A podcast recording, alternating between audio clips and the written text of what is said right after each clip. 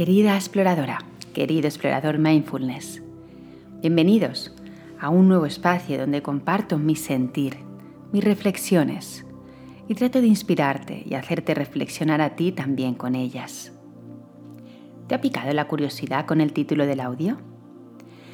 Pues es que lo sentí tal cual.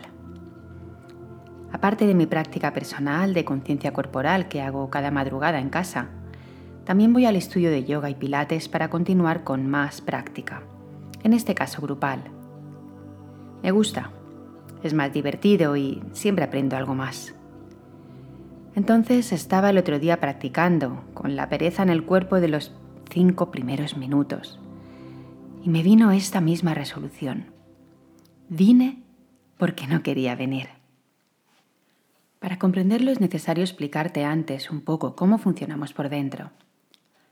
A menudo me encuentro con la dicotomía de tener que hacer algo y no querer hacerlo. En la mayoría de los casos por pereza. pereza. Qué término más curioso, ¿verdad?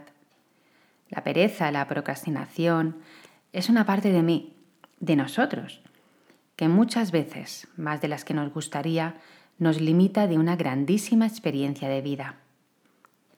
Pereza de levantarte pronto, pereza de ponerte a estudiar, pereza de ir a trabajar, pereza de sentarte a meditar. Y yo me pregunto, ¿qué hay detrás de la pereza? Tengo que confesarte que me cuestiono cada día un sinfín de pensamientos, actitudes que antes daba por sentado dentro de mí, como un decreto. Y ahora me permito dudar de esa afirmación. Me permito indagar y explorar qué aparece detrás de un sentimiento tan fuerte como es la pereza. Y más si es pereza de alguna actividad que sea ciencia cierta que es bueno, saludable y me va a hacer sentirme mejor al cabo de un rato. Hasta donde sé, la mente es un mecanismo de defensa que siempre va a tratar por todos los medios de protegernos a su manera.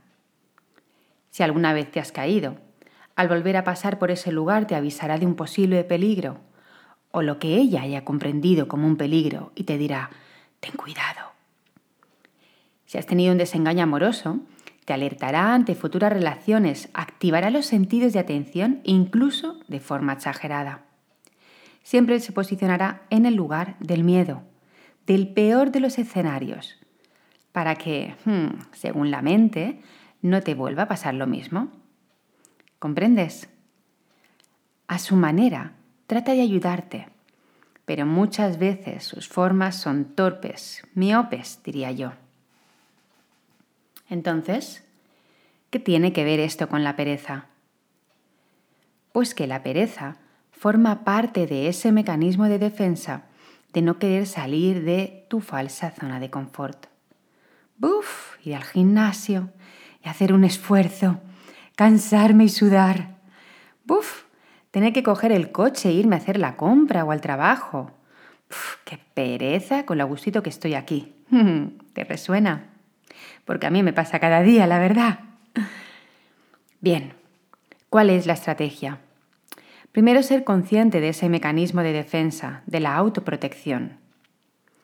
Segundo, preguntarme qué hay detrás de esa defensa.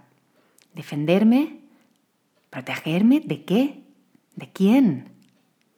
Tercero, y lo que más me tienta a hacer, hackearme la mente.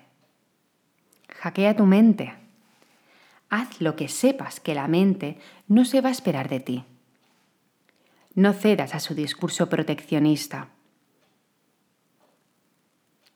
¿Que te da pereza ir al gimnasio?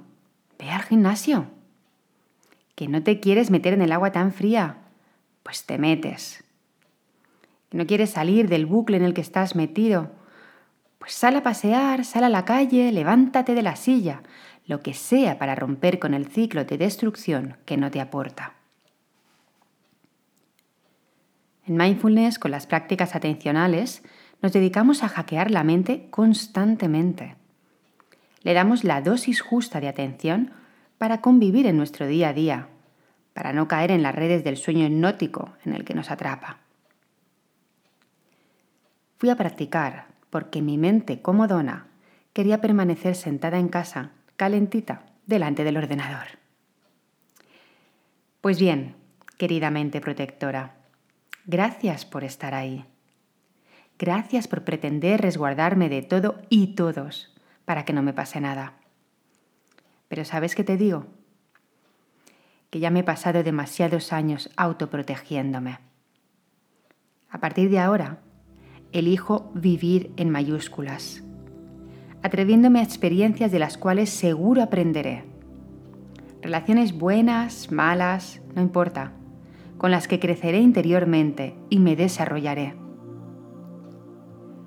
A partir de ahora, y a conciencia, te voy a escuchar, pero luego, luego me voy a dejar sentir.